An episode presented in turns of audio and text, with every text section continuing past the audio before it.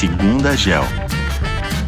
Olá, tudo bem? Eu sou a Giovana, sou analista aqui da GEL e hoje estou com o Bruno, que também é analista e que faz parte do nosso time de investimento. É, Bruno, hoje a gente vai falar de uma empresa que é líder mundial no setor de óculos e essa empresa é a Essilor Luxótica. Bruno, conta pra gente por que ela é tão relevante no setor e explica também um pouquinho da estrutura dela hoje. Então, Gi, vamos lá. É, a Essilor Luxótica né, é uma das empresas que você pode até não, não conhecer pelo nome, mas eu tenho certeza que algumas das marcas é, você já usou e provavelmente você é cliente, né? Então, essa empresa, na verdade, é o resultado da fusão entre a Essilor e a Luxótica, é, duas empresas já que eram líderes nos seus respectivos segmentos. O grupo, para ter uma ideia né, de, de tamanho, ele faturou 19,8 bilhões de euros né, no, em 2021 e aí possui aproximadamente 18 mil lojas espalhadas pelo mundo. Em termos de competição, ela é tão relevante que se a gente compara a receita, ela é 10 vezes maior em dólares do que o segundo colocado na indústria de, de óculos. Então isso dá uma ideia da, da magnitude, né, do poder que essa empresa tem perante os, os demais do setor. Então, Gi, agora eu vou explicar um pouco sobre a diferença entre essas duas empresas, né, que eram empresas distintas. Então, começando pela Essilor, ela é uma empresa francesa, né, formada em 1970 pela fusão de duas empresas também, a Essel e a Silor, que eram as líderes do mercado francês na, na época. E a empresa é dona de algumas das principais marcas de lentes oftalmológicas do mundo, como a Essilor, que a gente conhece como uma marca forte, a Varilux, a Transitions, que são as lentes que mudam de cor, e a, e a Crisal. E a empresa ela atua no mundo todo, né? Tem uma rede de laboratórios e estreito relacionamento aí com os profissionais de saúde, que são muito importantes para a gente para fazer esse desenvolvimento tecnológico das lentes, que é o que eu vou comentar um pouco mais adiante. E né, falando um pouco da Luxótica, por outro lado, é, diferentemente da Essilor, que é focada em lentes, né, a Luxótica ela é focada em armações. Então, as armações de óculos e também óculos escuros. E além disso, né, sob, sob todo esse guarda-chuva que a Luxótica tem, tem importantes marcas também que eu acho que são bem conhecidas por muita gente, que é a Óticas Carol, né, aqui no Brasil, que a, a, o grupo é, recentemente adquiriu a Grand Vision, e, e aí tem outras varejistas como a Lenscrafters e a Sunglass Hut. E a Luxótica é uma empresa de origem italiana. Né? Foi fundada pelo Leonardo Del Vecchio, que infelizmente faleceu recentemente, mas deixou um legado muito importante, né? com marcas muito relevantes de óculos, que a gente deve conhecer a Ray-Ban e a Oakley. E a empresa tem também diversos contratos de licenças com marcas de luxo, como a Chanel, a Giorgio Armani, a Tiffany, né, que usam a marca para ser colocada nos óculos de sol e gerar mais adesão do público. Interessante, Bruno. É, e realmente, acho que quando a gente vai escolher um óculos e entra numa loja, a gente vê tanta marca por trás da loja e a gente não sabe que quem está por trás de todas essas marcas, na verdade, é a Essilor Luxótica. É, isso é muito interessante. Agora, falando um pouco da visão da Gel, faz quanto tempo que ela está no nosso universo de cobertura e o que, que faz ela ser tão especial na nossa visão, além de tudo que você já me contou aqui? A Gel aqui acompanha essa empresa desde 2016 e, inclusive, ela é uma das maiores notas de pontuação aqui no nosso ranking de qualidade. Desde então, a gente já visitou a, a sede, né? Tem uma fábrica aqui da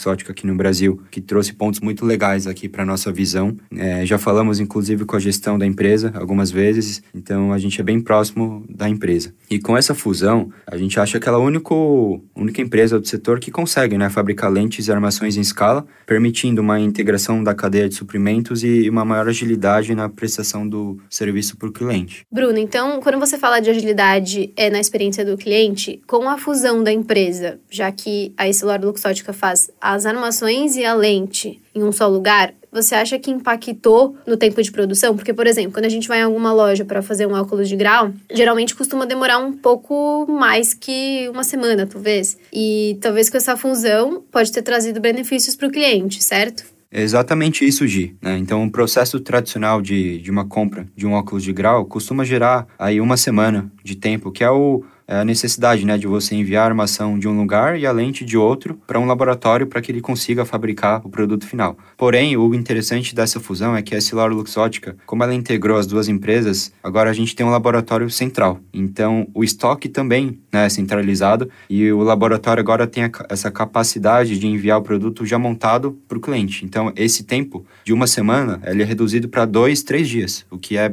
bastante material para quem está comprando o óculos né, nas lojas de varejo. E esse é um diferencial muito grande para o cliente. E esse modelo verticalizado, a gente acha que é assim, a inovação mais revolucionária de todas no setor, porque dá capacidade da empresa integrar né, todos esses padrões de alta qualidade, essa busca aí por excelência em todas as etapas da cadeia de valor, desde a produção até a distribuição, que acaba sendo um modelo de ponta a ponta, né, que permite controle desde a qualidade até a experiência final do cliente, que são as lojas de fato que estão vendendo os produtos. E importante a gente dizer também que essa combinação, né, das duas empresas, cada uma dessas duas empresas tem uma peculiaridade envolvida, que é, no, no caso da, da Essilor, que é um, um modelo de negócio mais voltado para lentes corretivas, é, ele é muito voltado para a saúde, então ele acaba sendo essencial. Enquanto a Luxótica, que está mais focada aí nos óculos de sol, nas armações, é um item mais opcional. Então acaba sendo assim uma mistura de duas demandas, mas que combinadas, né, tornam um, modelo de negócio bem atrativo para a gente. E mais legal agora com a compra da Grand Vision, né, fotótica, óticas Carol, que eu mencionei no começo, o mix de receita da empresa agora está muito mais voltada para lente de prescrição. Então, mais de 50% da receita hoje já vem de lentes que precisam né, de, de uma prescrição, de um, de um cuidado do, do oftalmologista. Então, isso torna a demanda ainda mais resiliente, porque a necessidade de você ter um óculos de correção, ela, ela existe para sempre, né? Interessante, Bruno. Agora mudando um pouquinho de assunto, vamos falar um pouco sobre a inovação da empresa. A gente viu recentemente que teve a parceria da Ray-Ban com a Meta, né? E você contou pra gente anteriormente que a Ray-Ban faz parte desse desse guarda-chuva da Essilor.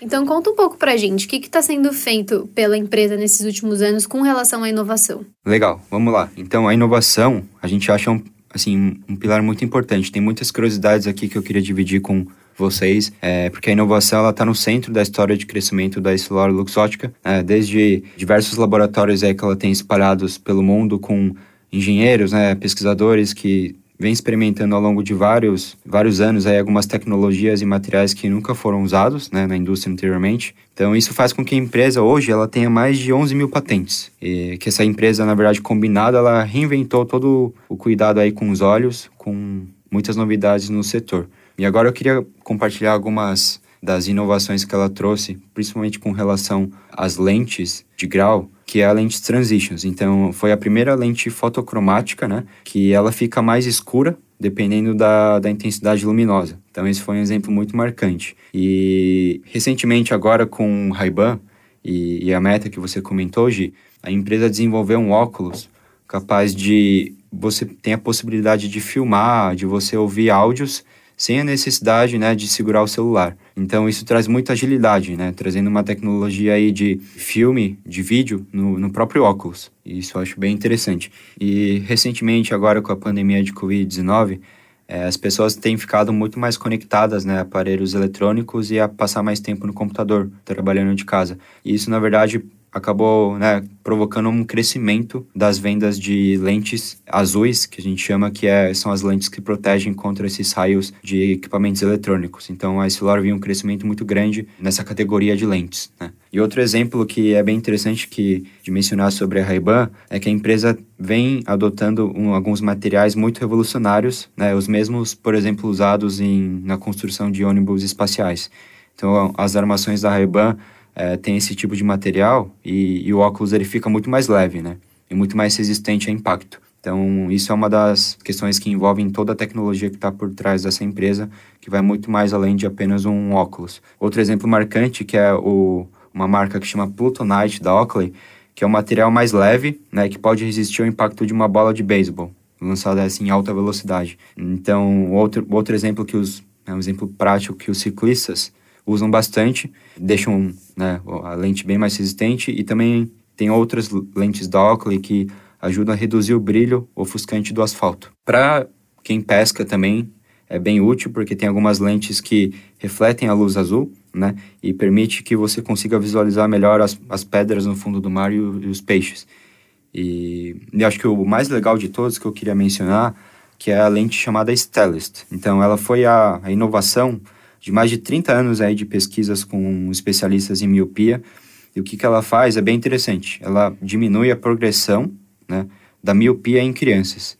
Então, crianças bem jovens que começam a utilizar essa lente por pelo menos umas 12 horas, elas veem uma diminuição da progressão da miopia. Então, isso acaba sendo bem revolucionário para a indústria. Ah, legal, Bruno. São dados super interessantes e com certeza a empresa ainda vai ter muito a oferecer para todo mundo aqui com toda essa inovação. E aí, agora, só para entender, você acha que a longo prazo é, o crescimento de miopia, o acesso a tratamento ou qualquer coisa desse tipo pode impactar o crescimento da empresa? Claro, então. É, nessa parte de crescimento, sim, um impacto e um impacto bem positivo. Porque, segundo a gente verifica nas projeções, a miopia é crescente e ela deverá atingir aí metade da população mundial em 2050 com necessidade de correção visual. Só que por outro lado, a gente tem uma, um baixo acesso ainda. O que eu quero dizer com isso é que dos 7 bilhões aí de pessoas no mundo, mais ou menos 60% precisam né, de correção para vista, só que apenas 40%, então menos da metade desse grupo, de fato tem acesso ao óculos. Então ainda tem um espaço muito grande para gerar aí uma demanda importante. E do outro lado, menos de 20% da população tem acesso é, a óculos de sol. Então esse é um outro potencial aí crescimento para Luxótica.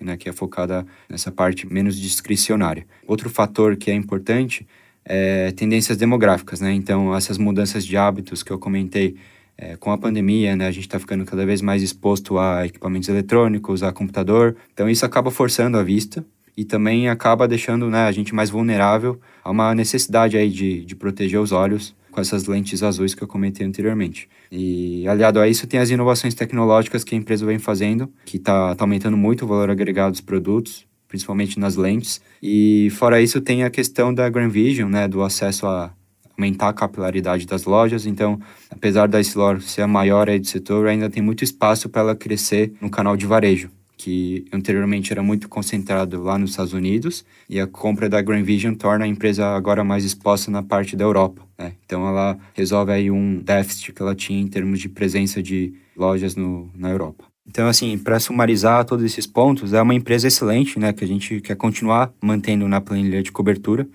que, é, é, dada a relevância, a dominância que ela tem, o seu poder de preço. Então, a gente vai continuar acompanhando ela de perto e tentar aí trazer mais pontos interessantes para nossa tese, conforme o tempo vai passando. Bacana, Bruno. Muito legal esse papo. É, espero que vocês tenham gostado. Esse foi mais um Segunda Gel. É, confira nossos episódios no canal e até o próximo.